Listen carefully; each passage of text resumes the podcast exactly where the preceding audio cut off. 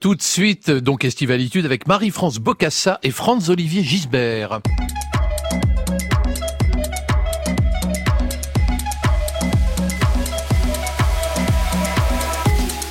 Messieurs, dames, bonjour, bienvenue dans Estivalitude. Alors Estivalitude, donc qu'est-ce que c'est Si c'était un plat, que serait-ce? Un vol au vent prolétaire ou peut-être un millefeuille à la banane, une tomate en choix mozzarella ou encore un ragoût de palourde à la framboise? Estivalitude, en tout cas, c'est la petite boutique éphémère qui ouvre chaque jour sur France Inter de 9h à 10h. Et avec ceci... C'est ouvert à tout le monde Tout le monde Tout le monde. Ouais, tout le monde y sera.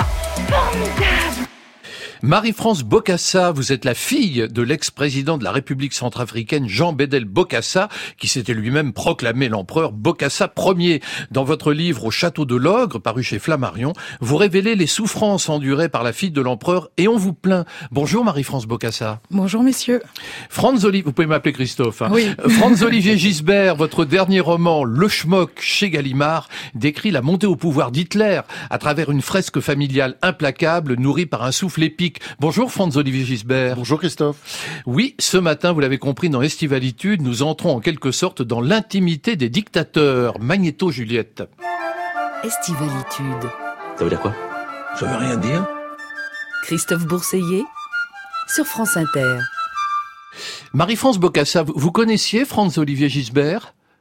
Euh, Oui, vous je le lisez? Je le lisais un petit peu. Je le connais à travers les médias, à travers euh, sa carrière en tout cas dans la presse, ah bah, au journal Le Point. Donc euh, oui, oui, je connais. Et Franz-Olivier Gisbert, si je vous dis Bocassa, vous répondez quoi? Marie-France. Vous dites Marie-France, vous dites pas Bocassa premier Jean Benel, ah, euh, Bocassa premier, enfin, vous, vous avez dit qu'il s'était autoproclamé empereur.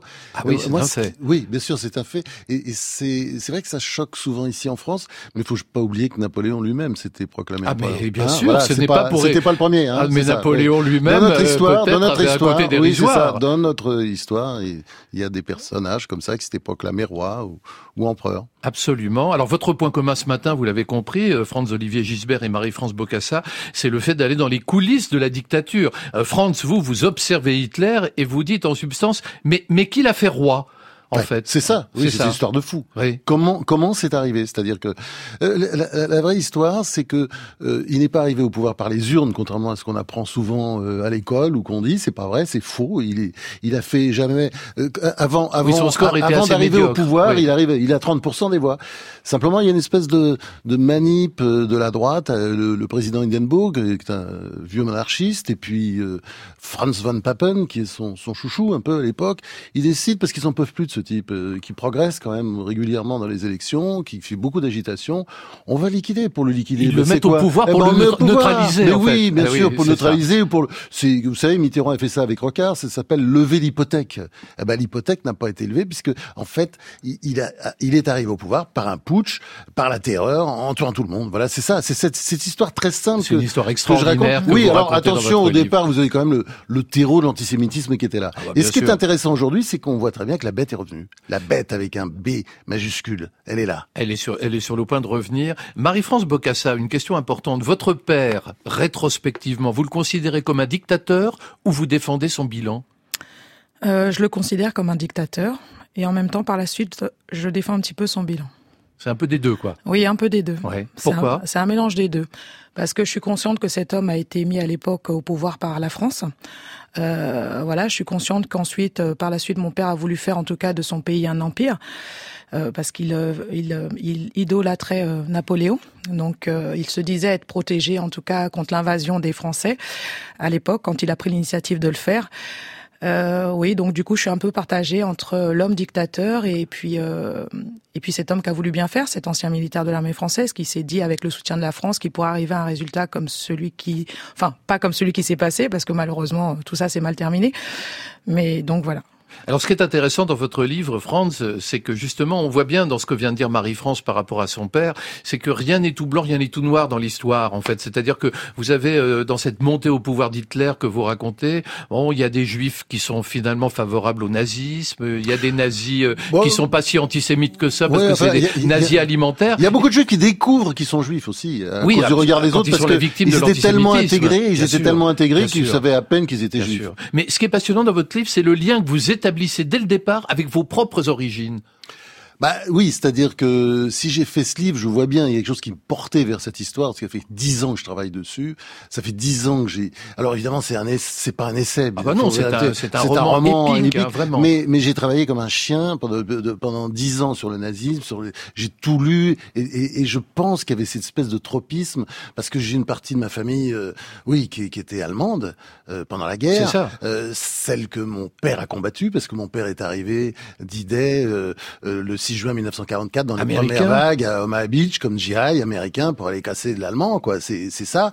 Et puis euh, puis de l'autre côté oui il y, avait aussi des anglais des écossais enfin voilà.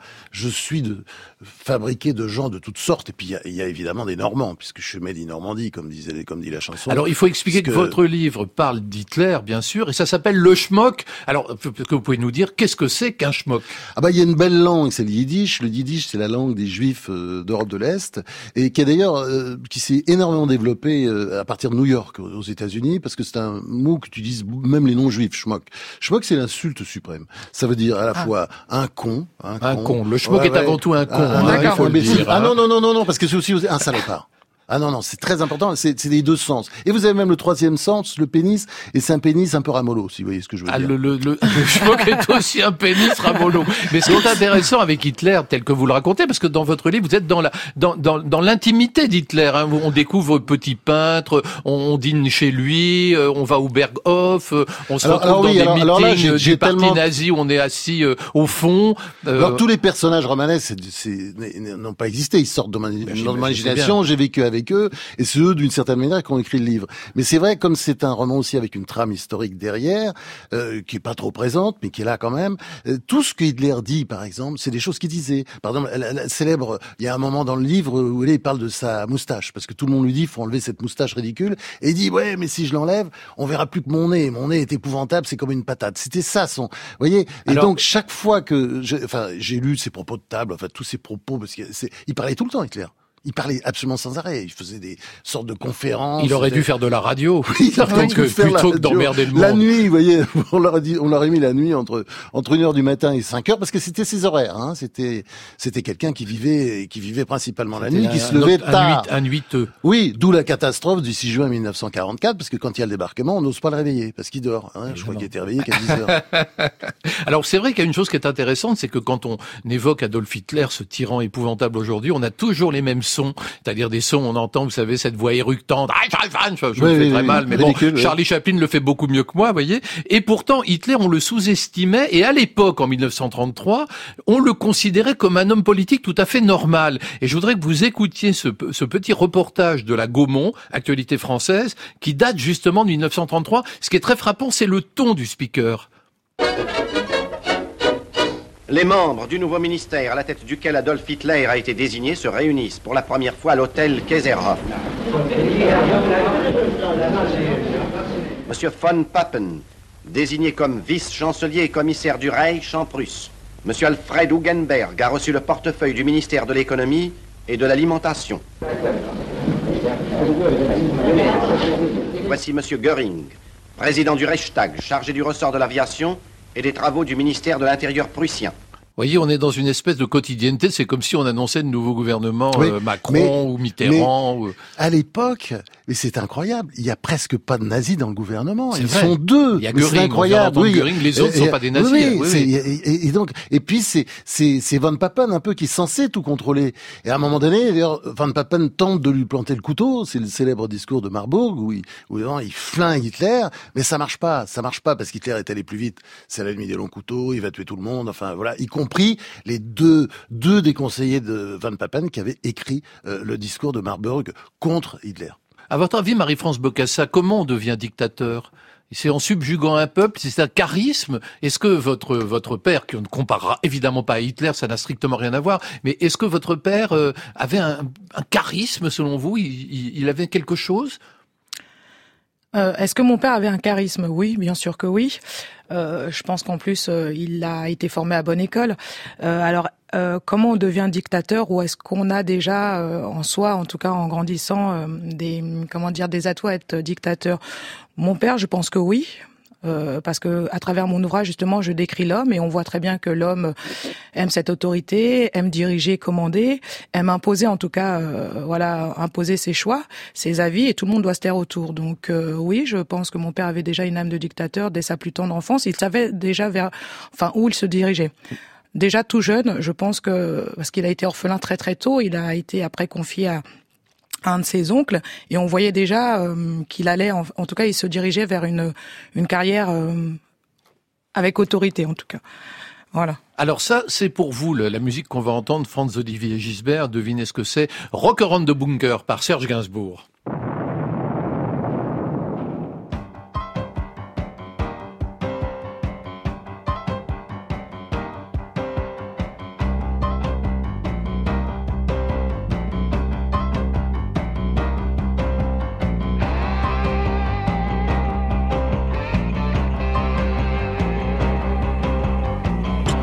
Des bombes, ça boum sur boum sublime. Des plombes que ça tombe, un monde immonde s'abîme.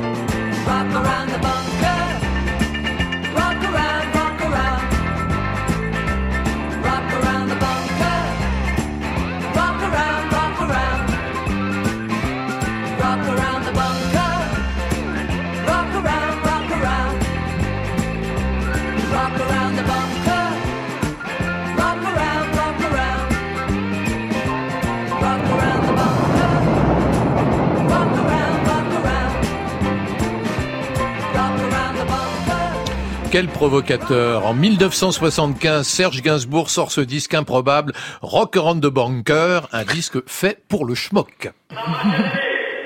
Bokassa, premier empereur de Centrafrique.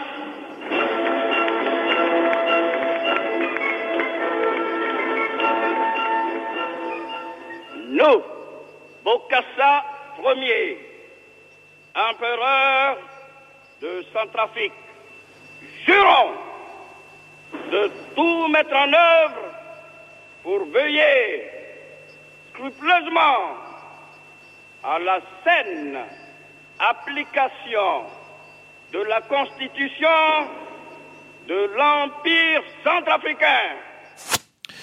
Eh ben oui, c'est un beau document, hein, je dois dire. Hein, c'est quand même euh, très très fort. 1977. Marie-France Bocassa, quand je dis, euh, j'ai dit en vous présentant tout à l'heure que vous étiez la fille de l'ex-empereur de Centrafrique, donc Jean-Bedel Bocassa. Alors justement, euh, dit Bocassa premier, je dois préciser que vous n'êtes pas fille unique. Vous avez combien de frères et sœurs?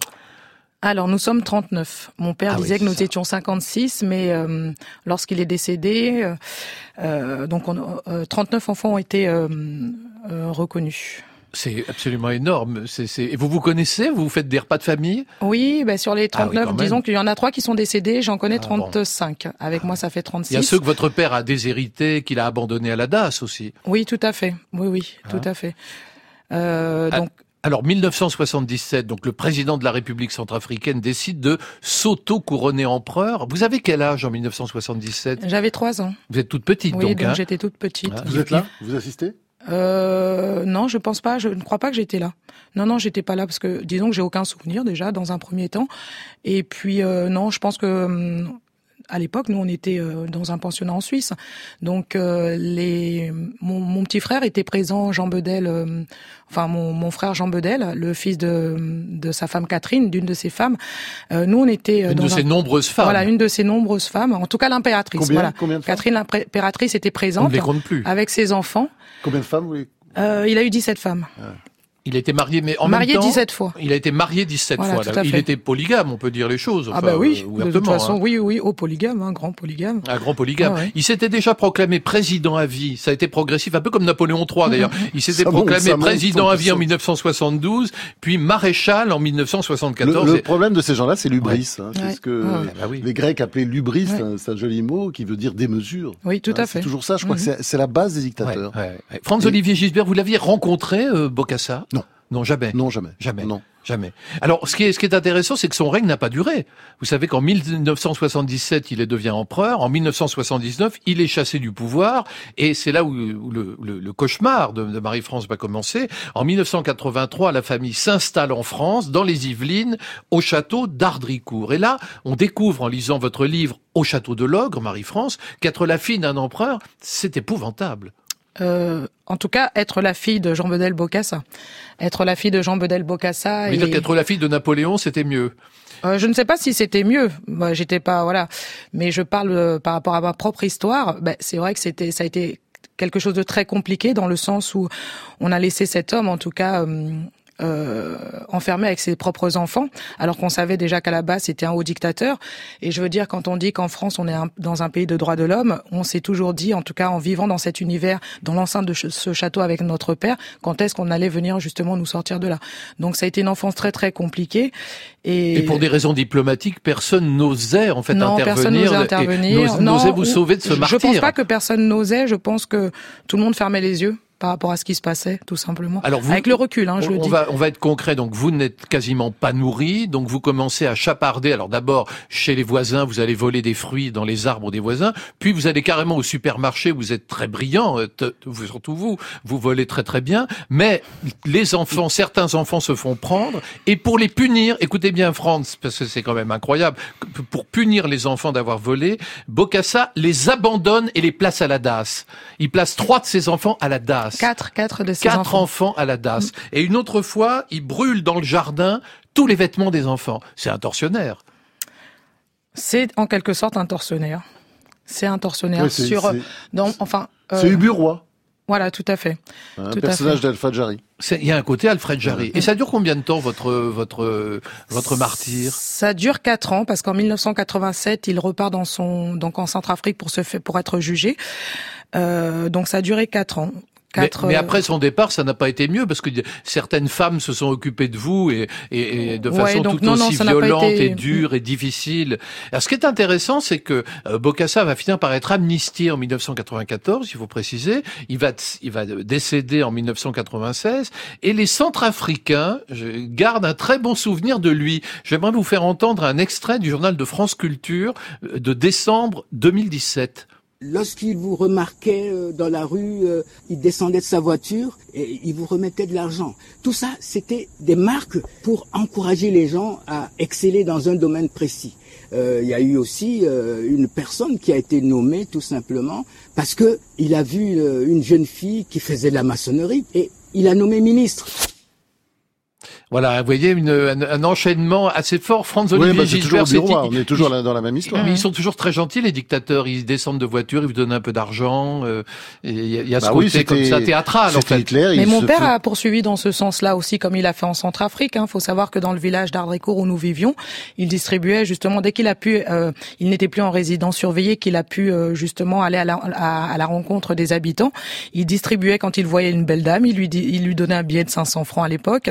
Quand il voyait un gentil monsieur, il distribuait. Donc euh, voilà, donc à distribuer. Sauf qu'à un moment donné, euh, comme j'explique euh, dans mon ouvrage, euh, ces fameuses mallettes diplomatiques qui arrivaient avec remplies de billets.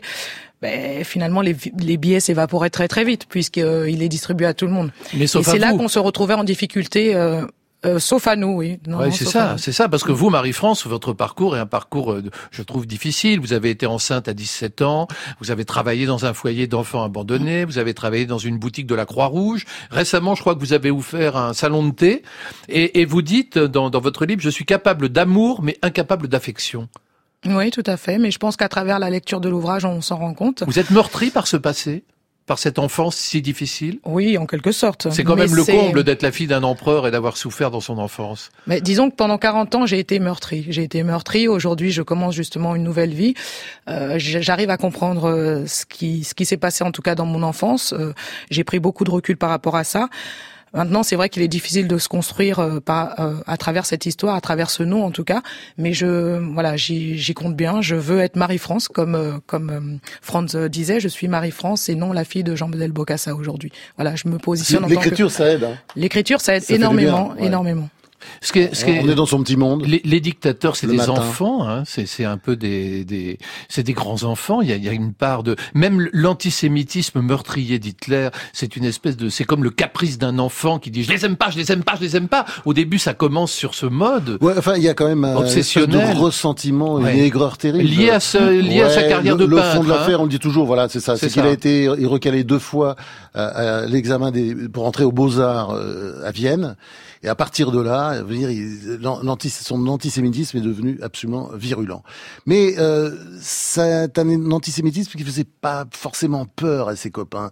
Si vous voulez, c'est c'est très étrange ce, ce personnage et, et qui, qui était qui était aussi effrayant. et On le prenait dit, pas au plus, sérieux, c'est- on le prenait pas au sérieux. On disait c'est un con, il peut pas y arriver. Ouais, ouais. ce que disaient beaucoup d'Allemands. C'est ça, c'est un con et à la limite, mettons-le au pouvoir, ça oui, sera une oui, de espèce toute de- façon, il fera pas ce qu'il a dit, enfin, etc. Voilà, il le fera Or- jamais or- parce qu'il sera prisonnier de son alliance avec les modérés. C'est voilà. ce que tout le monde et, disait. et en fait, euh, les modérés, bah, ils sont tout de suite passés à la casserole. Mais il y a hein, des points communs justement avec notre père. Je pense qu'à l'époque, quand euh, le gouvernement français de l'époque l'a installé au pouvoir en Centrafrique, pensait la même chose. Ils se sont dit, mais cet homme, on va pouvoir justement Le manipuler. voilà, le manipuler, en faire un petit peu ce qu'on veut.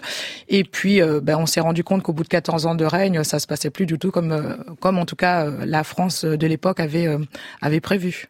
Mais alors, la, la force d'Hitler, quand même, ça a toujours été, c'est l'extrême violence. Cette façon, c'est un quelqu'un qui est capable de tuer, qui fait peur. Et c'est ça, c'est c'est quand même une des grandes raisons de son succès, c'est quand même ça. Il a terrorisé ses proches, il a terrorisé une grande partie de l'Allemagne.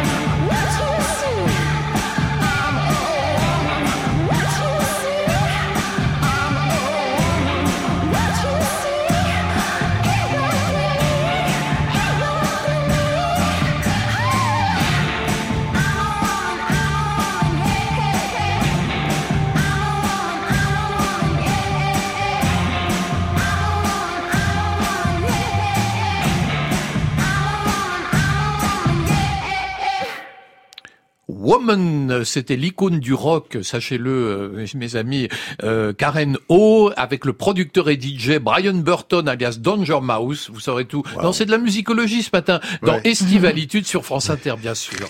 Alors, Franz-Olivier Gisbert, euh, vous avez derrière vous et devant vous, évidemment, on vous l'espère, une grande carrière de journaliste. Vous êtes directeur du Point, vous avez dirigé l'Obs, Figaro. Là, je suis pas directeur, je suis plus directeur. Je suis plus directeur. Ah, je suis retraité. Vous êtes retraité. Je suis éditorialiste. Vous êtes retraité, mais vous êtes éditorialiste. Et on oui, vous lit oui. toutes les semaines, Ah, quand bah, même. hein. sont mes enfants, Ouais, ce sont des gens ouais. que j'adore, qui sont Mais- à la tête du journal aujourd'hui, mais j'ai passé la main parce que je pense que dans nos métiers, il faut savoir passer la main. Euh, c'est très dur de diriger un journal et il faut savoir à un moment donné arrêter. C'est ce que j'ai fait. Mais journaliste, on vous le reproche. Jean- Jean-Marie Roire disait une jolie phrase, il disait Franz, c'est Alain Duhamel qui aurait pris du LSD. Qu'entendait-il Ah, par là, Franz? Bah, je, je reconnais, j'ai toujours eu un côté un peu barré, irresponsable. De toute façon, quand, euh, euh, par exemple, quand je vais dans les lycées ou dans les facs, on me dit comment on fait pour réussir dans le métier, bah, je dis c'est très simple, les gars, faites pas carrière. Je crois que c'est ça, c'est très important. Il faut vivre à 100 à l'heure. Et puis, euh, vous savez, il y a une formule. Je disais toujours, c'était, euh, je disais toujours, c'était ma maxime. Euh, c'est euh, vivre chaque jour comme si c'était le dernier. C'est, c'est Marc Aurèle qui a dit Très ça. L'empereur philosophe. C'est très beau. Tout à fait. C'est très beau. Et je disais toujours, c'était heureusement que j'ai eu un cancer en, en 2003, Ouais. euh, parce que euh, c'était pas vrai avant. Je disais que c'était ma, ma maxime, mais c'est pas vrai. Je l'appliquais pas. Et aujourd'hui, je l'applique. Vivre chaque jour comme c'est le dernier. Puis il y en a une autre aussi merveilleuse de Sainte-Thérèse de Lisieux. Faut pas oublier, c'est magnifique parce que c'est une, c'est une formule Oui. panthéiste. Je choisis tout, hein, puisque dans la vie, il faut toujours choisir ça ou ça. Eh ben non, moi, je choisis tout.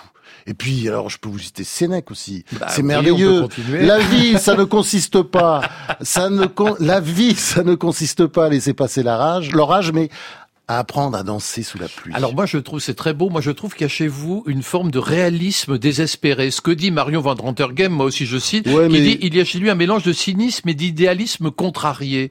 Est-ce que le, le- la clé de, de votre euh, comportement, c'est pas de dire finalement voilà la réalité elle est comme ça et, et il faut faire avec et arrêtons de nous raconter des histoires? non. Non. Non, parce que je veux changer les choses. Je suis Non. toujours révolté, je suis toujours choqué.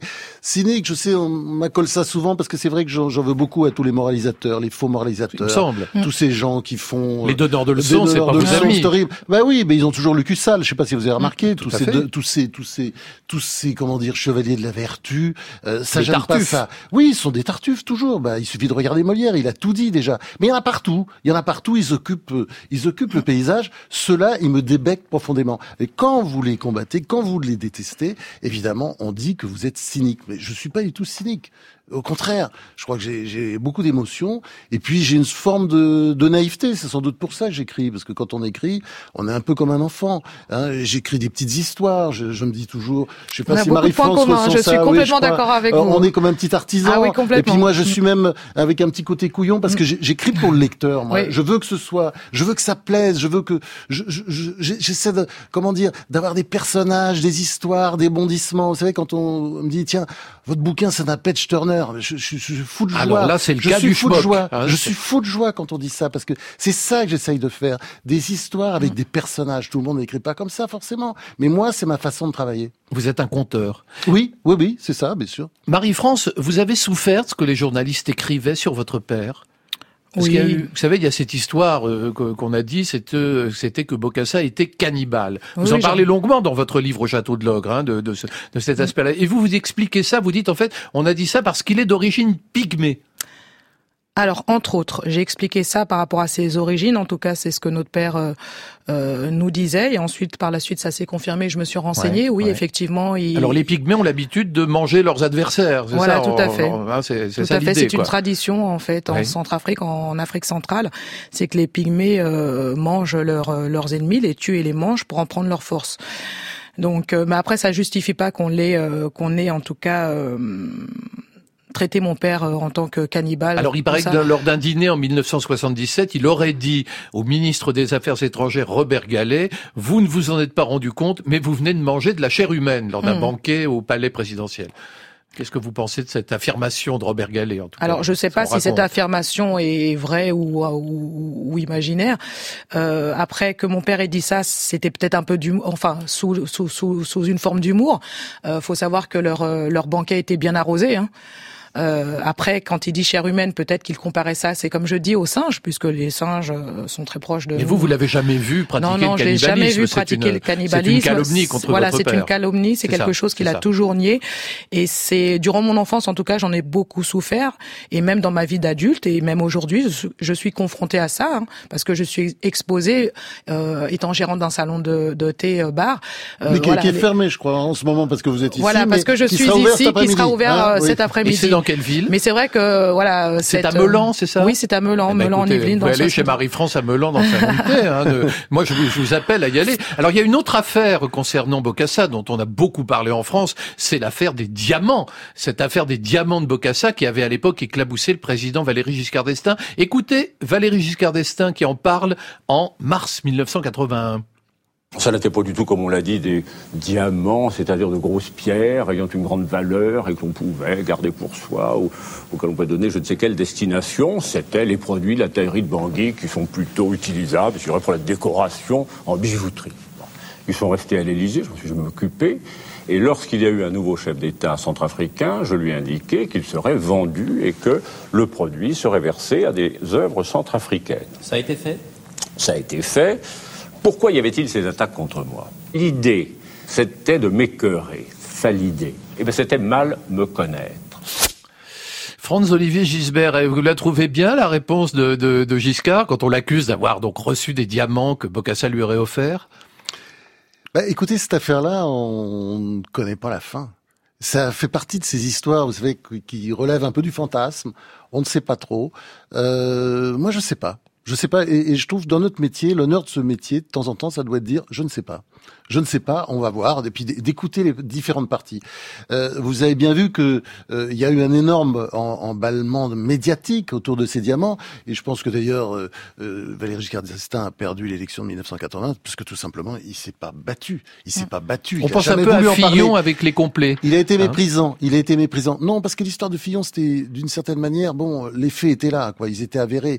Là, euh, Giscard a même pas essayé de se défendre. Il s'est défendu. Il a commencé à répondre des années après. Franz, quelle question voulez-vous poser à Marie-France Bocassa? Vous avez une question pour elle. Bah oui, forcément, c'est euh, qu'est-ce que elle a envie de dire à son père quand, dans quelques décennies, hein, dans quelques décennies, dans très très longtemps, elle le retrouvera là-haut? Qu'est-ce qu'elle a envie de lui dire? Qu'est-ce que j'ai envie de lui dire? Qu'est-ce que je lui dis? Qu'est-ce que je lui dis?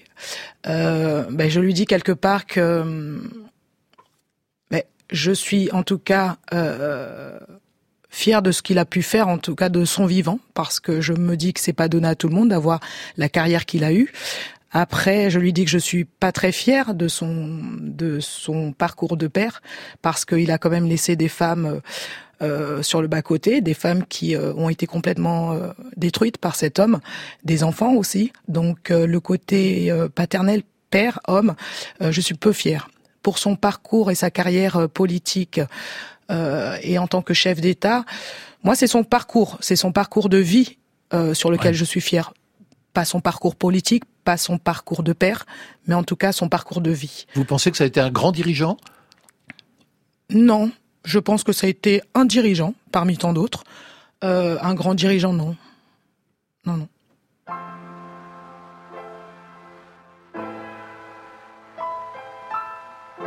Estivalitude sur France Inter. Le soleil, Sacramento, goudron fondu, l'après-midi, la voiture brûlante, le capot, sur le garçon, une fille s'appuie, alors vouloir être à leur place, alors sentir mon cœur qui bat. Le motel Minnesota, et sur les fleurs du couvre-lit, dans trois minutes, il entendra c'est pas approchant dans la nuit.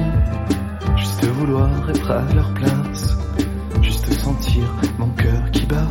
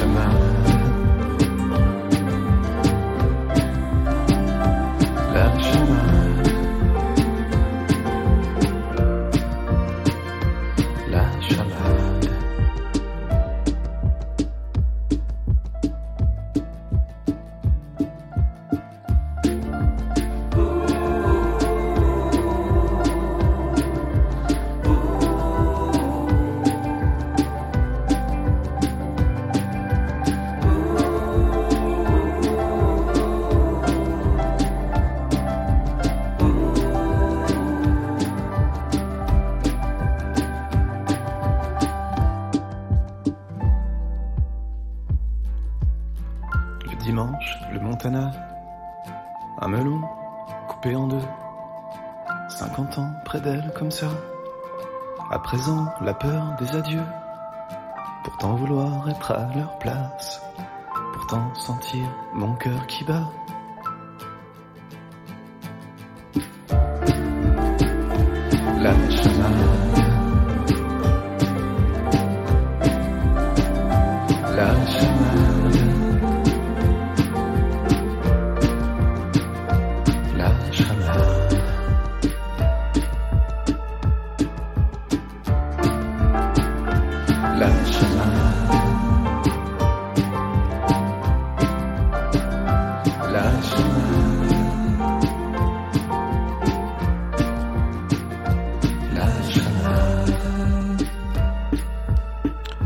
Un extrait en avant-première du nouvel album de Vincent Delerme à paraître en octobre, c'était La Chamade, une programmation à cœur battant de Muriel Pérez. Vous avez dit Vous avez dit Ah non De quoi Qu'est-ce que vous avez dit Pourquoi vous me l'avez pas dit plus tôt Moi, je fais partie des connards aussi qui ont diabolisé Le Pen. Vous avez vu le résultat. Bon, faut aussi en tirer les leçons. Et la fille n'est pas tout à fait le père. Donc, on a eu tout faux.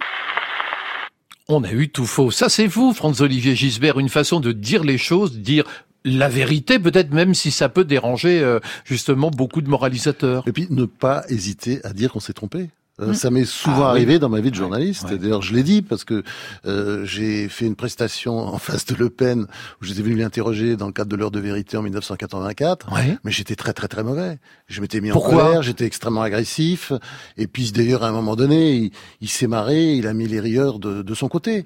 Donc euh, évidemment, tout se retournait. C'était complètement Plus on était agressif contre Le Pen, plus on le faisait monter, Oui, c'est ça en fait. C'était tellement vrai que quand je suis parti, je me souviens, ces filles m'ont applaudi. M'ont applaudi parce qu'évidemment j'avais servi le père. Parce que vous avez je veux servi la soupe Oui, au oui. père malgré vous, en Oui, malgré sorte. moi. Oui. J'étais Seul Bernard mais- Tapie savait parler à Le Pen finalement. Oui, à l'époque, bien sûr, mais Ouais. j'ai fait des progrès depuis, parce que c'est, j'avais pas tellement l'habitude de la télévision. Je sais qu'aujourd'hui, je sais que je me débrouillerai différemment. Mais de toute façon, il faut pas hésiter à dire qu'on s'est trompé. Je crois que c'est fondamental dans la vie. C'est vrai dans la vie de Ouais. journaliste, c'est vrai dans, à fait. c'est vrai dans la vie d'écrivain aussi, bien entendu, parce que on fait des erreurs. On fait des erreurs. Marie-France Bocassa, vous avez une question pour Franz-Olivier Gisbert. Oui, Christophe. Oui. Alors, Eh oui. euh, je La- voudrais savoir, je voudrais savoir ce que Franz euh, porte, enfin, le point de vue de Franz par rapport à son regard sur euh, l'Afrique, l'Afrique noire. Quel regard euh, Vaste question. portez-vous? Bah, c'est évidemment un, un continent qui me fascine comme tout le monde parce que c'est là que c'est de là que nous venons en fait. Hein. Nous Mm. venons tous de, de l'Afrique. C'est comment dire, c'est le berceau de, de l'humanité, de l'espèce humaine. Et euh, moi, ça me fascine parce que euh, c'est un continent qui est en train de renaître complètement. Ça se voit pas, c'est pas l'impression qu'on a. Mm, mm. Euh, les, les Français, notamment, d'ailleurs, peut-être que c'est un ancien peuple colonial, euh, ont du mal à le voir, mais il se passe des choses extraordinaires. Oui, le oui, développement économique, des croissances à deux chiffres dans Mm, certains mm. pays. Tout à fait. Alors évidemment, il y a encore beaucoup de misère. Mais enfin, on est sorti de l'image de l'Afrique euh, qui souffre de la famine. Oui, oui, oui, tout à Mais euh, on a l'impression que ces espèces de, de vieux schémas reviennent tout le temps. Mm. Or, voilà, c'est c'est un pays de, de conquête, une sorte de nouvel Eldorado. Moi, c'est quand même cette, impression que j'ai, et je fais partie des gens, mais ça, c'était très c'est quelque chose qui, qui apparaissait dans la presse euh, Mm. anglo-saxonne, notamment américaine, depuis déjà 10-20 ans. Et je trouve qu'en France, on a du mal à, à voir la réalité, c'est-à-dire Oui. Mm. la réalité de la Côte d'Ivoire, par exemple, euh, où c'est vrai qu'il y a beaucoup de problèmes, il y a beaucoup de difficultés, mais en même temps, il y a une croissance économique extraordinaire, il y a des tas de gens qui ont des projets, il y a une espèce de, oui, de grouillement. Et puis, je veux dire, l'histoire de la démographie qui est peut-être un peu trop galopante, et puis euh, la croissance économique, on sait très bien que, euh, comment dire, c'est gagnant-gagnant. Pour, Mhm. euh, pour, euh, ça a été gagnant-gagnant pour la Chine. Alors évidemment, à un moment donné, il faudra sans doute euh, freiner un peu la démographie, qui va trop vite. Franz, vous avez dit dans un, en répondant à un questionnaire que vous croyez en Dieu. Bien sûr. C'est rare de Ouais, nos ouais. jours quelqu'un qui dit je crois en Dieu. On a plusieurs Ah oui, je- points communs. hein. Ah ouais, moi aussi, On a plus- moi aussi on a j'ai deux croyants points autour de la table. Oui, oui, je crois en Dieu, bien sûr. Pourquoi? Mais pourquoi qu'est-ce qui est étonnant? Mais oui, mais on vit dans un monde daté. Ouais. Vous voyez, par exemple, là, Ouais, ouais. euh, Wilsonisme, vous voyez, on dit. Ah bah il y en a pas. Bah je vous pose la question, non, ça m'intéresse de comprendre en ce que, Dieu. ce que vous y mettez, ce que ça, Alors, mon Dieu, ce que ça bah, change. Bah, mon Dieu, il est comment dire Vous qu'on euh, dit cynique. Bah, ça part du catholicisme de ma mère. Ma mère était très chrétienne, très croyante, et m'a inculqué ça. Je l'étais déjà dans le ventre de ma mère.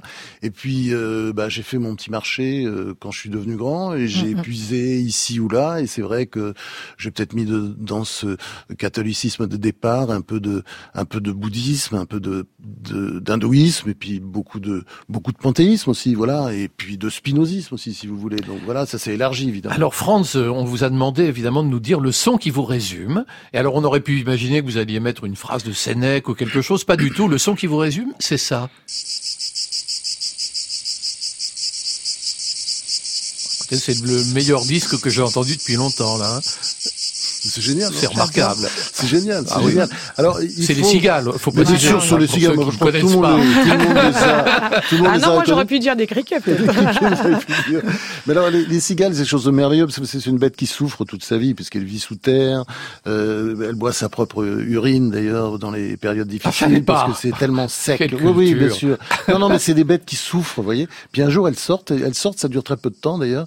Et puis là, d'ailleurs, elles sont la proie des guêpes, de tout, tout, tout, tout- de tas de prédateurs. Ouais. Et Elles chantent, chantent elles tout chantent. C'est un appel sexuel, hein. eh C'est un appel Ah, sexuel. c'est un appel sexuel. Le cri de la cigale est un appel au sûr. Je ne savais pas. Bien sûr. D'accord. Et, et-. Hmm. et comment dire, c'est un enchantement. Vous savez, c'est autour en général du 21 juin, 22, 23, mais c'est souvent le jour de l'été. Elle commence à apparaître en Provence et vous pouvez pas savoir l'excitation, l'excitation des gens. C'est juste merveilleux. Ça, ça y est, elles sont là, elles sont revenues. Marie-France Bocassa, vous, le son qui vous résume, c'est ça. Mes chers amis, chers camarades et compatriotes sud-africains, je vous remercie tous au nom de la paix,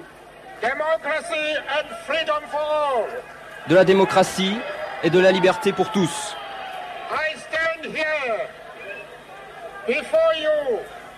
Je me tiens ici devant vous, non pas comme un prophète, but as a humble servant, mais comme un humble serviteur the people. de vous, le peuple. Non pas comme un prophète, mais comme un humble serviteur, c'est le contraire de moi l'empereur. Hein, il Voilà, faut bien tout dire. à fait. Alors, Oui. c'est qui, c'est qui Marie-France Bocassa Euh, c'est Nelson Mandela. Euh, Nelson Mandela, c'est quelle votre- belle Non, mais je personne. voulais Ah ouais. quand même poser la Oui, question, oui, oui. faire comme si je savais pas. Écoutez. Parce que c'est sûr, vous saviez. enfin, sa Pourquoi vous avez choisi ce discours de précisément de Nelson Mandela Mais parce que parce que c'est quelqu'un que enfin que j'apprécie beaucoup, même s'il est plus là aujourd'hui, parce que je suis quelqu'un qui prône toujours pour la liberté, en tout cas de chacun, et la liberté de penser, la liberté d'agir, la liberté de voilà, la liberté, c'est quelque chose qui résonne en moi et la paix aussi, la paix dans le monde.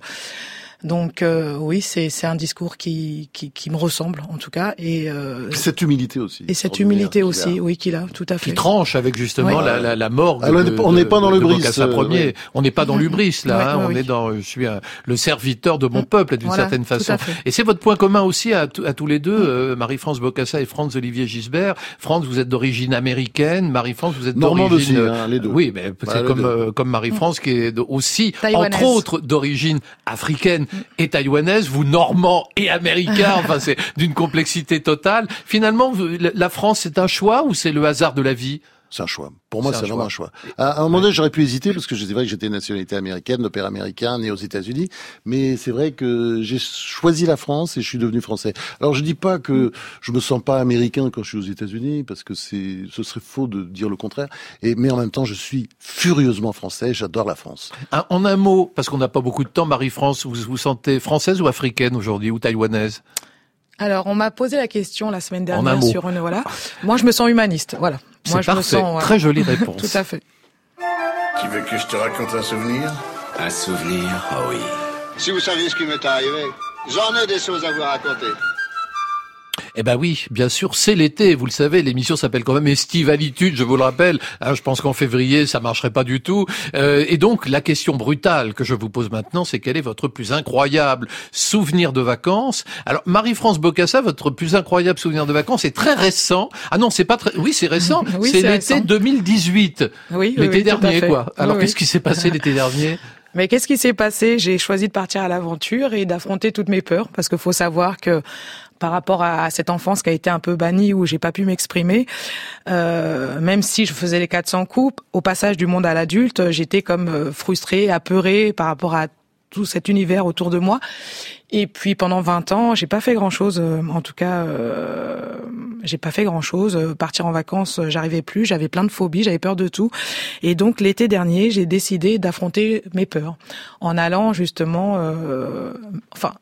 Ça paraît bête, mais rien que mettre les pieds dans l'eau, j'avais du mal avant.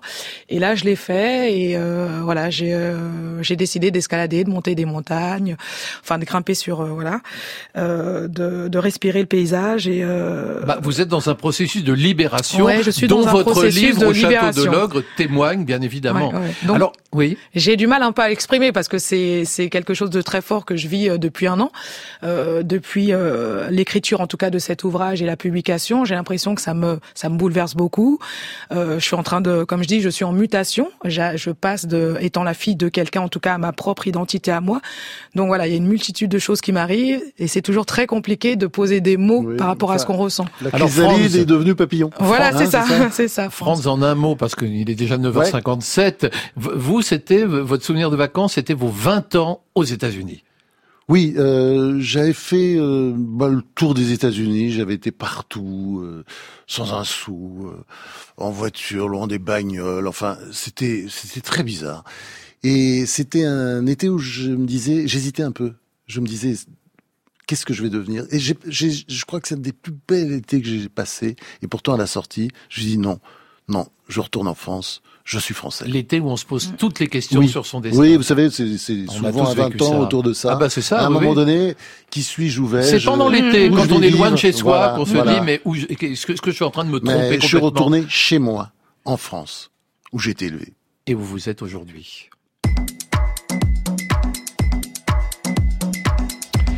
Marie-France Bocassa, merci beaucoup. Franz-Olivier Merci à vous, Gisbert, merci encore. Vous avez tous deux fait preuve de beaucoup d'estivalitude. Marie-France Bocassa, votre livre au Château de l'Ogre est paru chez Flammarion. Et on peut visiter votre salon de thé, l'Instant Thé, à Melan. Il est ouvert du mardi au samedi, je précise, de 9h à 20h. C'est la reine des cocktails. Hein. Ah, il paraît qu'elle fait un très bon cocktail. Franz Olivier Gisbert, votre dernier roman, Le Schmock, est paru chez Gallimard. Et on peut vous lire, bien évidemment, chaque semaine dans Le Point. Vous pouvez bien sûr réécouter et podcaster cette émission sur le site de France Inter. C'est Juliette Medevielle qui réalise chaque jour Estivalitude. Et je remercie Saad Merzac, Pierre Goulancourt et Astrid Landon pour leur concours à la technique aujourd'hui. Clément Berman, notre boutique éphémère ouvre bien sûr demain à 9h sur France Inter.